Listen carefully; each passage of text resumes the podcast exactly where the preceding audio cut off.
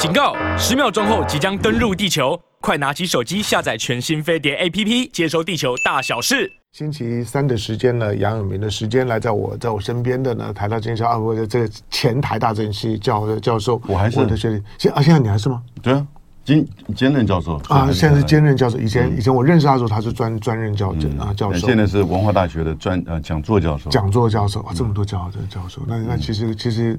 人家教教书要讲很多话，这样蛮蛮辛苦的。好了，那今天的杨杨美杨教授的国际新闻，来，今天从哪开始？呃，夏季达沃斯，嗯，夏季的达沃斯，OK，嗯，那达沃斯，达沃斯是个经济会议哈，大家那个大家都听过。可是它通常都是在冬天的时候举办，在瑞士，嗯，那基本上其实因为它这个举办的地点是达沃斯，嗯，所以就是呃，瑞士了，大家都忘记了，嗯。主办的单位叫做世界经济论论坛 （WEF）。嗯，其实这个还是最重要的，呃，全球的国际的经济论坛组织和智库。那他在二零零七年开始啊，很早，那个时候呢，就和中国大陆合作办理这个夏季达沃斯。嗯，后来还在这个沙特、沙乌地阿拉伯哈办理所谓的这个沙漠达沃斯。沙漠达沃斯，我想我看以后不。可能会有个北极达沃斯，也不基本上这些论论论坛对都是要赚钱的啦。哎，但是呢，他当然也不是随便办哈。嗯，从二零零七年在中国大陆，大概分别是在天津跟大连啊，有的时候两边都合办，有的时候是轮流。最近几年都轮流。今年昨天开始，连续三天在天津举办夏季达沃斯。嗯啊，有超过九十个国家，一千五百位就是呃政策智库。呃，学者、嗯，媒体参加啊，我看那个就是像是《华尔街日报》啊、CNBC 啊，哈，这个都都是及时的做一些转播跟评论哈，所以在财经面其实蛮重视这个议题。这一次的会议，为什么呢？因为连续三年的疫情都是在线上举办，嗯，那这一次呢是办这个实体的会议。第二个呢，当然这个习近平的第三任。今年开始的这个经济，大家还是往中国大陆看。嗯，虽然呃呈现了许多这个质疑哈，一些问题，比如说网络现在很红的，呃，说中国大陆年轻人失业率高达百分之二十点八。哎，这个当然呢，所谓年轻人就是说呃十六岁到二十四四岁了。对，这个年龄段，这个在全世界各国其实是普遍都会都会高，但是但是过去中国没有这么高。是没有错，而且中国是从二零一八年才开始做这个年龄段的，就是说分分段的失业率的统计。对，那这一次呢，李强，嗯，哦，亲自来做这个开幕致辞，嗯，有四个国家的元首就亲自来了，嗯，哦，叫巴巴多斯，巴巴多多多斯，这个是在在加勒比海区。我们叫巴贝多了，嗯，对对对，千里达巴巴贝多，对巴贝多，对，然后呢，有蒙古国，蒙古，嗯，有纽西兰，纽西兰总理来了，新西兰，然后呢，还有就是越南，越南的总理，对，那习近平也都见了他们，嗯，纽西兰这个这个 Hipkins 啊，嗯，其实还蛮有趣味的，你记不记得那个时候拜登不是在自己的募款参会的时候骂习近平说是这个独裁者，哎，然后呢？马上纽西兰的这个 Hipkin 就说我不同意。嗯，哎，这我觉得蛮有趣味的。我现在我现在称呼他为东方的马马克龙。他的他的那个调调子，对对对，中国的那个态度跟跟调子跟马克龙几乎一样。哎，他是五眼联盟的呢。对呀，对不对？他也是安格鲁萨克逊的背景呢，对不对？所以。呃，当然，也许他预期自己要来到这个中国大陆，嗯，然后呢，你看到他的这个各方面的访问啊，要去开启这个贸易，所以纽西兰算是从以前到现在哈，从以前那个 Ardern 的下来的女总理，到现在这位 Hipkins 的这个男性的这个总理啊，嗯，其实都相当的务实，在看纽西兰的这个区域。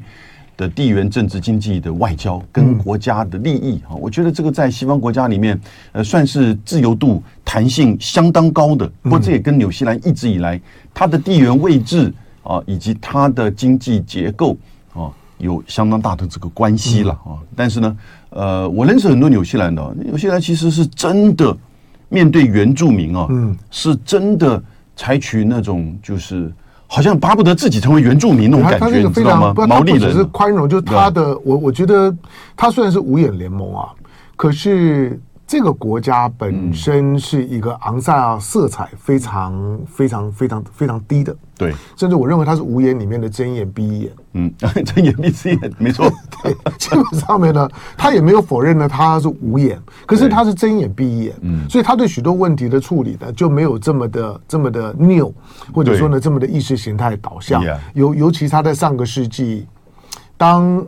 被美国伤了一一一次以后，他基本上他他就知道纽西兰的这个国家的格局跟他所处的位置，他比澳洲好的就是说，澳洲呢仍然没有脱离那个白澳的基本的思考，对纽西兰并不是。我觉得澳洲、加拿大哈，大概都是这个样子，嗯。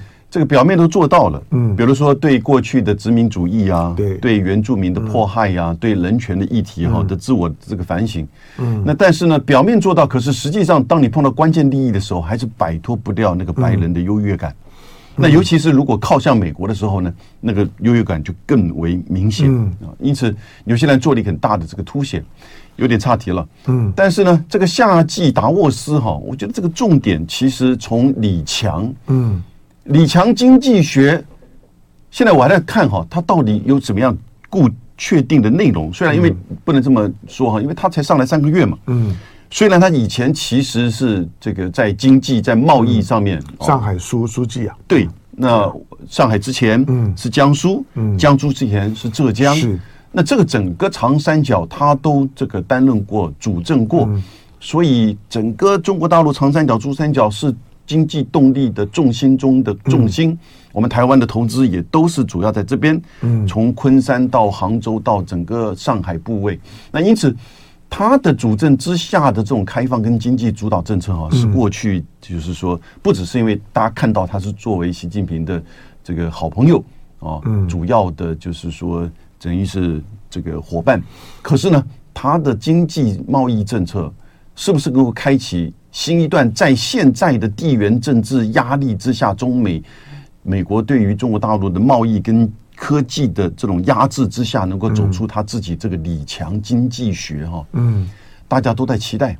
我必须要说，我目前还在观观看。嗯，那当然，我们刚刚提到的收失业率的问题，还有这个经济发展，李强昨天说，中国今年一定可以达成。这个五趴，嗯，好，也就是这个经济成长率。如果经济成长率中国能够达到五的话，它带动世界经济的成长，大概是主要的火车头了。嗯，哦，那到目前为止，世界银行 IMF 大概都是评估五点二、五点四。民间的像是这些标普啊，或者是说一些民间的这个机构哈，大概有略微降，但是是把原先过为乐观的接近六的五点六、五点四降大概零点二。所以还是比李强昨天标榜的五趴的经济增长大概要平均高一点，嗯。啊，所以我们就看今年是不是中国经济能够达到五趴。那第二个当然就是，呃，到底它的主要的这个开放政策是不是真的能够去除掉，就是外界不断在讲的脱钩，嗯，去风险化。他之前到德国、到法国去访问，嗯，好，你看他这个跟德国那个肖尔兹在就是欢迎他的时候用军礼欢迎他，嗯。我我觉得他就是那种很务实的哈，不是那种做表面文章的。嗯，你看他的就是那个态度哈，就讲实在的话啊。他到那个巴伐利亚，嗯，德国最主要的工业的重镇，没错。好，然后呢，巴伐利亚州的那个州长，也就是说，就是跟中国大陆像广东啊、江苏啊、浙江这些这个合作，那基本上是对于这个所谓美国所主导的去风险化，嗯啊。脱钩啊，予以反驳。那然后呢，到法国去，所以他昨天呢就讲去风险化，或者是这个脱钩啊，是个伪命题，嗯，是个假命题。对，当然它不是伪命题了，嗯，这个是一个大战略。这个华盛顿对压制中国科技发展当然。的一个这个大战略，所以这个战略就地缘政治影响之下哈，嗯，那对于民间的这些企业的投资也好，或者是扩厂也好，都产生很大的影响。我们现在在一般的这个企业界或者是跨国的投资当中啊，那尤其跟台湾的厂商也有关系的，就地缘政治的因素啊，已经变成一个关键的这个因素。嗯，那有的时候很难去百分百。很看得很清楚啊，因为你不是单纯只是看这个国家的开放政策，嗯，或者是说它提供怎么样的优惠，或者是怎么样的这个保障，然后呢，国家之间签署的这个 FTA 也越来越少，尤其是美国主导的这个 FTA，然后呢，这个新的美国的印太经济架构到底是怎么样的一个方向？其实也是要走向这个脱钩跟去风险化的这个内容。因此，企业界哈对于这些东西啊，所以为什么昨天 CNBC 我看的话，就是说他及时的报道。昨天整个夏季达沃斯李强讲话的这个内容，嗯啊，那当然显现的是说他还是承诺要开放，然后呢，认为这个所谓的去风险化呢，其实最后的评鉴的关键是企业，而不是国家。对，这个都是打气的语言了哈。所以我们再看这次夏季的达沃斯会不会是中国经济发展的一个强心针？嗯，那当然接下来的这个叶伦呢，嗯哦，你看。布林肯已经走了嘛，对不对？叶伦要来了，是对不对？七月，哎，现在是签七月，然后会会见何立峰，然后马上上合会是线上举行，可是呢，G20 会在九月，嗯，那 APEC 会在十一月，所以进入到下半年的三第三季、第四季的时候啊，经济议题啊才会是真正的主导，嗯，那这个夏沃季达沃斯有一点像是开启这个第三季、第四季全球的经济，嗯，那这个时候政治。地缘政治的因素如何去评估？嗯，李强经济学是不是能够走出他杀出一条路？啊，我觉得其实全世界都在看。嗯，当然就大大部分的国家都在夏季达沃斯里面去去听，就是说呢，中国第一个怎么去去说明自己当下的现状？对，不管好或者是不好。第二个看中国。嗯，所标示的对于未来的决心跟他的方向，嗯，那我觉得现在全世界呢，其实放在心里面不说的，就是说，看看中国用什么方法从美国的围堵跟脱钩当中去脱困。哎呀，我觉得这个是大大家到中国他也不会直接这样讲，但是在看的就是我看你的方法，看你的态度是要我要知道你到底有没有办法。从美国的脱，美国要企图呢，就是说砍断了对中国的供应链的依赖，以及呢那个就是脱钩跟围堵当中呢，能够呢脱出呢美国的那种的想要呢把它中国呢给闷死的那个企图。那不管昨天我们在谈印度啊等等，美国的逻逻辑大概都还是一样的，很清楚。顶多呢，美国的美国的所谓的护栏管控分歧的护栏，就是说不要打起来就好了。嗯，好，大家其他方面来讲呢，如何能够呢把中国踩在脚底下，他是绝对不会手软的。对，好，那现在呢，当叶伦要叶叶伦要来，如果叶伦真的到了，嗯，那那就表示呢，不管是布林肯的到访，那拜登的所谓的所谓的独裁者的说说法，没有根本的伤害到。布林肯嗯的到访嗯所重新建构起来的中美的对话平台嗯，那那个呢，中国外外交部呢所说的就是说呢，布林肯访华期间呢，中美双方所达成的五项共识就继续往前走嗯，大概就是这个意思对。但是呢，叶伦，所以呢，叶伦能不能够到这个呢，是一个是一个观察的重点。好，但是这个里面到到九月份以前啊，我觉得。我觉得中美关系还有一个变变数了，嗯，这个变数就就是现在台湾方面在安排呢，八月份的时候赖赖清德对访问美国。要，要到巴拉圭，哎，呃，以到巴拉圭的名义呢，要过境美国，要过境美国的话呢，美国要如何去？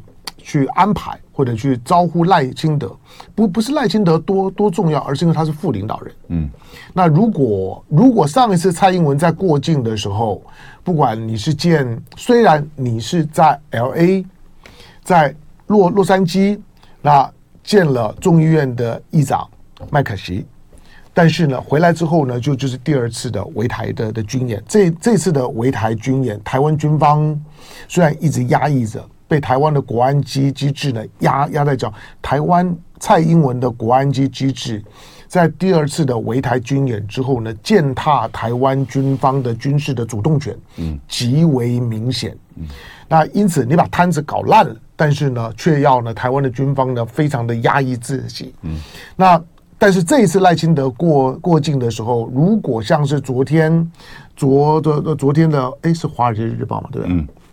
所所说的可能会安排呢，就是呢，在华盛顿特区边上的这个的呃台湾的呃美国在台协会，在那个就是过个河过来叫 Roslyn，对对对，在维吉尼亚州。对，如果是在维吉尼亚州，在 Roslyn，上次顾立雄也到那边去。对，没有没有错，顾立雄呢跟吴钊燮他们呢都去过了。那这次如果赖清德去了。我估计了，这这几天的时间呢，解放军不断对于台湾的海峡中线，甚至于对二十四海里，有一些的，有一些的试探。嗯。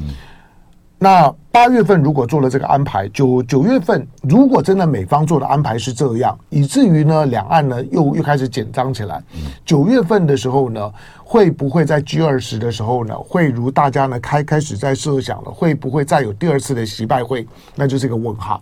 那这个问号可能还更大。《华尔街日报》哈，这个以前我们大概比较少常这个引用的时候的，要不然经济，要不然它的社论。是他的经济跟他的社论根本是两个部门。嗯，社论极端的保守，经济的是比较务实。嗯，那但是呢，这一两年呢，《华尔街日报》变成我们经常引用的。是第一个，各位还记得有个叫做《华盛顿时报》吗？没有错，它其实已经消失了哈。这个报纸当然还在，但是呢，那位记者。已经不再是国防部、美国国防部经常来释放消息的这个管道。嗯，华尔街时报其实跟这个韩国的统一教有密切关系。没错，它是统一教的机关报。对，那但是呢，韩国的统一教的大纪元。对，那但是呢，就不是华尔这个纽约时报或华尔这个华盛顿邮报，因为它还是比较主流，而且是比较自由派的这个媒体。但是华尔街日报当然，它开始它的。言论的这一块哈，变成就是主要的这个释放消息，以及反中言论的这种试探。嗯，那因此这个消息就是说，赖清德会不会到华盛顿附近的 AIT，也就是美国在台协会的这个总部？嗯啊，没有进入到华盛顿，你觉得会吗？嗯，我觉得这是一个这个试探，放这个放这个试探，就是说这个放消息。嗯。那有这样子安排的计划，但我个人觉得应该不会往超越蔡英文上一次访问的规格嗯方面去做，因为他不只是副领导人，他不这个不只是副总统，他现在是被提名啊竞选总统，没有错，而他一直都没有就是说改变他这个台独务实台独工作者的这样子一个论述。那美国呢也不断的透过上一次。就是那个罗森伯格 AIT 的主席到台北来见了三位的这个总统候选人之后，不断的释放说美国保取采取了一个就是说就是没有没有任何的偏好的这个态度哈。如果他这么安排的话哈，那是不是其他两位就比照办理呢？嗯，对不对？然后呢，这个讯息就完全的不一样。那我觉得这个是强硬派，那国会的这些议员。以及政府里面的强硬派透过《华尔街日报》释放这个消息，嗯，那看看这个反应，那是不是有这样一个走向？很难说。嗯，但我个人觉得，拜登政府如果聪明的话，应该不会这样子安排。因为第一个，他超越过去上一次蔡英文来这个美国的这个安排的规格。嗯，当然，蔡英文后来因为见到了麦麦卡锡嘛，这一次我想，当然赖清德不会见到麦卡锡。嗯，可是呢，如果超越的话，那就是美国的态度出来了。嗯。第一个，第二个是，他如果又在这边见面的话，也就表示美国的态度出来，那针对中国大陆的了，嗯，就很清楚的一个方向。好，进广告，广告回头之后继续跟你们聊。终于，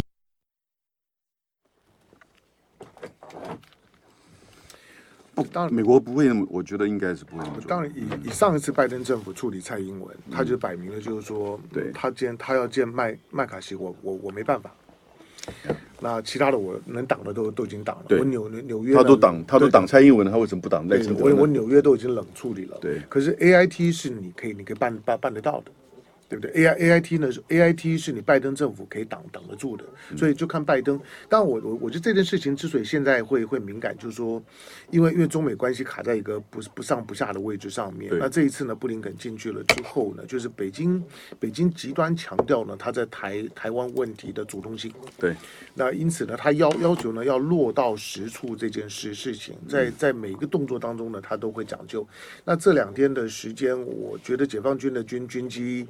对台湾的那个，就是说越中线之后，有有几天到了二十四海里。对，如果赖清德到美国的时候，如果美国真的做了一些预期之外的安排，今年那就像我们今年初讲的一样，解放军的军机一定进二十四海里。嗯，进二十四海里的话呢，那就很麻烦了，就就是以后就会是常态常态性的，嗯、再进来就开火。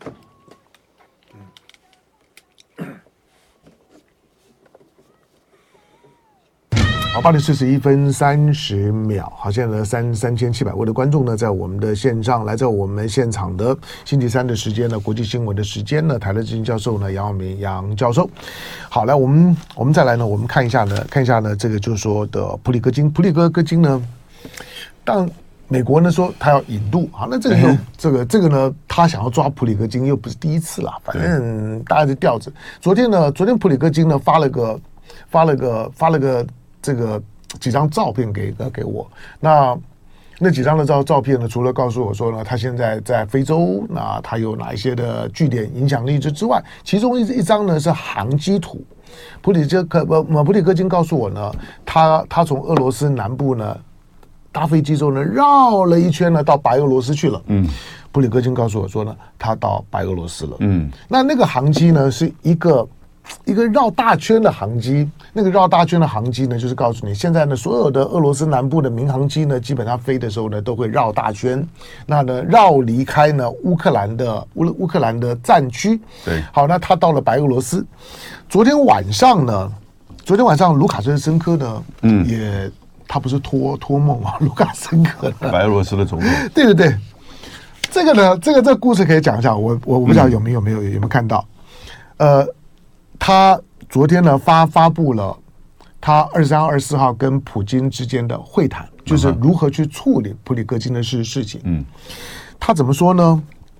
他说：“他说呢，呃，他们就就是呢，他的幕幕僚跟他报告说呢，普京总统呢想要跟他联系，然后呢，他十点十分的时候打来电话，那他说呢，普京详细告诉我俄罗斯正在发生的情况。嗯，普里戈金好。”然后，呃，不不，这个是，这个是呢，卢卡卢卡申申科，就是说呢，他说呢，普京打电话给他，告诉他说，俄罗斯呢现在正在发生的状况。嗯，然后卢卡申科说呢，据我的了解，最危险的呢，并不是事情或者是情况，而是事情会如何发展及它的后果。那他他说卢卢卡申科说，我明白了，我们必须要做一个残酷的决定。他说，我建议呢，普京呢不要急。他他他就跟普京说：“来吧，那让我们跟呢普里戈金以及他的指挥官们好好的聊聊。”那普京呢就跟我说，就跟卢卢卡申科说：“他说听着，就是 listen，莎莎莎莎莎呢是是是在叫卢卢卢卡申科的意思。他说这是没有用的。他说普里戈金啊，他说他根本就不接电话，他不跟任何人讲话。”这个很有画面感啊，嗯嗯，就是普普京呢告诉卢卡申科说没有用的，你那想没有，因为他根本就不接电话。好，那卢呃卢卡申科呢就跟普京说，你看这很有对的对话感啊，在这种重要的事件当中来讲，有一个这样的人呢去发内幕消息很，很很有意思。本来只有的只有呢普里戈戈戈金呢会会会发讯息给我，那昨天呢卢卢卢卡申科也也发，他说呢我就问普京说他在哪里。好，问问问普里戈金在在哪里？然后呢，普京就跟他说在罗斯托夫。嗯，他的加引号哦，你知道他发的加引号就是那个对对话加引号。然后卢卡申科呢就跟他说很好，那不管怎么讲，糟糕的和平都比战争好。他说慢慢来，我会尽力的联联系他。我觉得卢卡申科讲讲这话，他说再糟糕的和平都比战争好。嗯，我认为台湾要记得这件事事情。我我觉得国民党。也要记得这件事事情，不要怕，再糟糕的和平都比战争好。卢卡申科呢，当当着普京的电话呢，都敢这样子跟他说。嗯，你在呢处理两岸问题的时候，你有什么好畏首畏尾的？嗯，好，再来呢，他呃，他就说呢，我会呢尽力呢联系他，他指的是普里戈金了。嗯，然后普京呢就再次跟他说没有用的。这这段对话很有意思，他就说。普丁呢，其实从头到尾呢，虽然跟卢卡申科在通电话，可是呢，普丁很悲观，他觉得没有用，你找不到他的，他不接电话，他谁的电话都不接。然后呢，卢卡申科说：“好吧，你等着看。”他说：“我们呢，我们我们就，他说呢，我们在某个地方呢有聊过，大概聊聊了半小时。然后呢，他他告诉我说，他告诉我说呢，他在他在前面。”这个呢，他呢是什么意思？我认为是他说呢，普普京呢告诉我说，卢卡申科那瓦格纳的部队呢就在就在前面了。那我记得呢，普普京说的话，他说这句话最有意思。普京告诉卢卡申科说：“你知道吗，莎莎？你知道吗？很奇怪的是，在前线，现在的情况比以往任何时候都要好。”嗯。他讲的是俄乌战争的前线，俄乌战争的前线。他就说，你知道这证实了两件事情，就是说，普京在跟卢卡卢卡申科说，现在在前前线，虽然你听到的是乌克兰在反攻，嗯，可是普京呢告诉卢卡申科说，很奇，因为这个是对对话，他加引号，他说，你知道很奇怪，在前线情况比以往任何时候都要好。他有说很奇怪。对他，他他说，你知道吗？但奇怪的是，奇怪的是，在前线情况比以往任何时候都要好。他当然有有有两个，第一个就是说没有瓦格纳，嗯，前前线也很好。第二个，瓦格纳都兵临莫斯科城城下了，前线呢竟然两百公里，竟然呢也都处理得非常好。乌克兰的反攻没鸟用。好，然后卢卡申科呢就跟呢普京说：“你看吧，情况不是像你说的这么糟吧？”嗯。然后最后呢，他说到晚上十一点的时候，他说我必须要有要有呢普里戈金的电话手机，他他就跟普京说，我怎么联系他呢？把他电话给我。然后这个时候，他说普京呢又跟他讲说，金融稳定委员会很可能有一部电话。然后到了中午的时候呢，他说我们安排了三个渠道。可以通过他呢，跟罗斯托夫，就是呢，跟普里戈金交谈，嗯，之后的情况呢，就大家都已经知知道了，嗯，好，那昨天呢？德国的啊不不是德国，俄罗斯的卢卡申科也开始改改行做网红了。对对对对对，我也我觉得有有有意思。这个是在过过去你在看到大国政治高高高层的一些很敏感的问题的时候，你你你不会呢看到这种有对话感，嗯，而且第一时间呢就就告诉你，就是说呢，我告诉你我们是怎么怎么处处理的那个 inside story 来自最高层。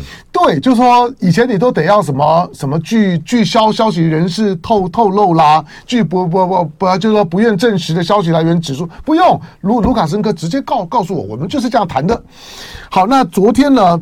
昨天俄罗斯的杜马就他的议议会了。对，杜马呢，昨昨天晚晚上呢，昨昨昨天，杜马呢就有一个提议，提议呢要公布六月二十四号那二十四小时里面，在叛乱期间离开俄罗斯的官员跟主要商人的名单。嗯，哎，这这这才是真正的秋后算算账。OK。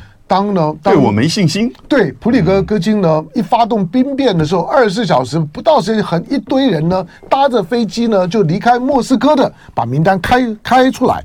那他说呢，要要求呢，联邦航空运输局的局长公布六月二十四号莫斯科起飞的这一类的公民的名单。他说呢。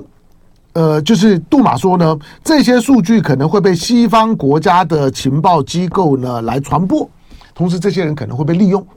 好，这个呢是卢卡申科的讲讲法。来，嗯、那你觉得这件事情后续会怎么发展？我觉得整个瓦格纳的兵变呢，啊、呃，很戏剧化，嗯，接近闹剧啊。那当然，雇佣兵大家要搞清楚啊，他不是、呃，某一个部队的这种正规部队里面一个环节，他是个雇佣兵，嗯、这个在西方啊其实很普遍的。嗯，英国、法国、美国都有，但是雇佣兵基本上其实不是正规军队。可是因为俄乌战争，嗯、因为巴赫穆特，他一下子不到一年的时间，八个月的战斗是有成效。嗯，可是呢，扩张快速。嗯，好、哦，几乎已经要取代。雇佣兵的规模、弹药，然后呢，战功，嗯，最重要是，也就是普里申金他自己，普里科金他自己的这种这个 ego，已经认为他嗯。可以取代国防部长，嗯，这个来自于就是不只是绍伊古，甚至包含普丁，就不能接受这种情况，当然，嗯，对不对？嗯，你从一个厨师的这个角度，然后呢，因为跟普京的关系去做他的。就是类似像是雇佣兵的这样一个角色，那给你所有的这些援助，过去一年哈，大概现在知道了，过去这一年，俄罗斯的国防部给予就是瓦格纳，嗯，多少钱你知道吗？十亿，大概是十亿人民币，嗯，这么多。然后呢？军军费啊，哎，对，你不要忘记了，同时间那个普里戈金，普里戈金啊，他的那个那个什么，呃，等于是饮食餐饮公司啊，包下了绝大部分俄罗斯军队的，对对对对对，这个餐饮伙食伙伙食。啊，那个那个是一笔大生意啊，赚了多少钱？嗯，也大概是十亿人民币，嗯，那大生意，哎，大大概是八百亿卢布了，嗯，赚了这么多，所以也就是说，其实你是在这样的情况之下，你找。有这个机会，你做的表现，那但是呢，他就觉得说你这个一下子膨胀，嗯，那当然在事前的图里上面，这么快的要到七月一号以前要他这个就解散，嗯，然后呢向国防部登记，这个策略是不是正确？我觉得这个是可以检讨的。但是你这样子的一个兵变，那当然这个会造成就是整个变变化，所以我觉得其实这一次的兵变哈，也可以说是个催化剂。什么催化剂？在三个层面的催化剂。第一个催化剂就是接接下来在七月到八月，俄乌战场上的催化剂。嗯，那乌乌克兰当然觉得这个抓到机会了。嗯，那西方的这个欧盟，包含美国，你看加码的给他的这些援助，反攻，反攻。对。那同时呢，绍伊古当然也要出现在前线。嗯，也要证明说他没有瓦格纳，他也能够打胜仗。嗯，对不对？就刚才从我们前面所讲，很奇怪是前线，因为这次卢卡申科呢证实，普京跟他讲说，但奇怪的是呢，前线的情况，嗯，比比任何比以往任何时候都要好。所以他倒过来讲，就就是呢，乌克兰的所谓的反攻一点用都没有。所以两边呢，嗯，乌克兰这边、俄罗斯这边、绍英国这边，也因为这个瓦格纳的兵变，嗯，要抓到这个机会，要证明自己，嗯，抓到这个机会，所以呢，这是一个催化剂。第二个催化剂就是看。接下来，普京跟绍伊古能不能够真的整合强化嗯俄罗斯的这个军队嗯啊？因为中间这个过程被指责的很多嘛嗯，这些高层从绍伊古到他的这个参谋总长到这些人，对不对？那作为一个网红，那作为一个在前面打仗的，而且被视为这个战争英雄的，那绍伊古这些人也没没有办法去反驳他嗯啊。那接下来。当然，你要看你在俄乌战争上面，你是不是能够取得一定的战果？如果不能的话，你马上这个质疑就会来了。那这个会是一个另第二种催化剂，就是说，普京对于这个权力、军权的掌控，尤其绍伊古自己本身这这这个最上层的这些人，在这次俄乌战争当中啊，他在短时间之内必须要自我证明。嗯，对。那第三个，我觉得可能催化剂就是俄罗斯内部在这次过程当中啊，这个极端民族主义啊，嗯，那。作为这样子的一个受到，我觉得其实相当程度受到媒体跟部分民众的这种捧红的这个普里戈金啊，他其实呃，不管他后续怎么样，他之前所带起来的这一波这种不满呢，嗯，看他怎么会转化。那这个转化当然还是取决于俄乌战争，也取决于就是这个普丁跟绍伊古之间啊的这整个权力掌控的这些动作，嗯。那呃，接下来呢，还有另外一个，普丁一到白俄罗斯，会这么简单的就是升这个就完全是退休了吗？不会，他对对他他不会退休。第一个，他比他比绍伊他六六十二岁啊，他比他比绍伊古啊，比比这个都能年轻。嗯，那。同时，昨天的新闻里面提到了，就是他现在在白俄罗斯大概会立刻先会先重整一支呢八千人的部部队。OK，这大概是他的核心部队了。就换句话说，原来的原来在俄罗斯境内的瓦格纳会有许多人呢会被国防部呢那边。对，就是说呢会签合同，那正式呢纳入到正规军里啊里头。那或或者呢就是说呢解甲归田，但是呢普里戈金并不会消。消失，我我我只是说，在这件事情，他的主力部队其实还是在卢甘斯克。对，就是说，我们我们在看这些，我在看这些的时候是看看普丁的一些的处理的动作。对，呃，二十四小时的危机，嗯，那他是怎么去处理的？嗯，那这个这个处理，第一个就是你看到普普京啊，到现在为止，他的所有的公开的讲话、嗯接受访问，他都没有都没有讲到普里戈金的名字。哎，对。即即即即使是即使是刚刚的，就是说呢，这个呃，我们我们看到的卢卡斯森哥的讲话，卢卡卢卡申科也都用他，他发的那种都用他，我相信这个是有有默契的，嗯、就是都没有提到呢。提提到了普里戈金的名字，所以普里戈金呢会知道，就是说叛乱讲虽然扣上了这个行动，对行动定义是叛乱，嗯，但是他并没有说叛乱者是谁，当然不愿意再帮普里戈金造势嘛，嗯，同时也要放他一马，嗯，也就不再提他。对，嗯、第二个就是这种的处理的方式呢，我觉得也很漂亮，就是说让瓦格纳呢，瓦格纳呢离开。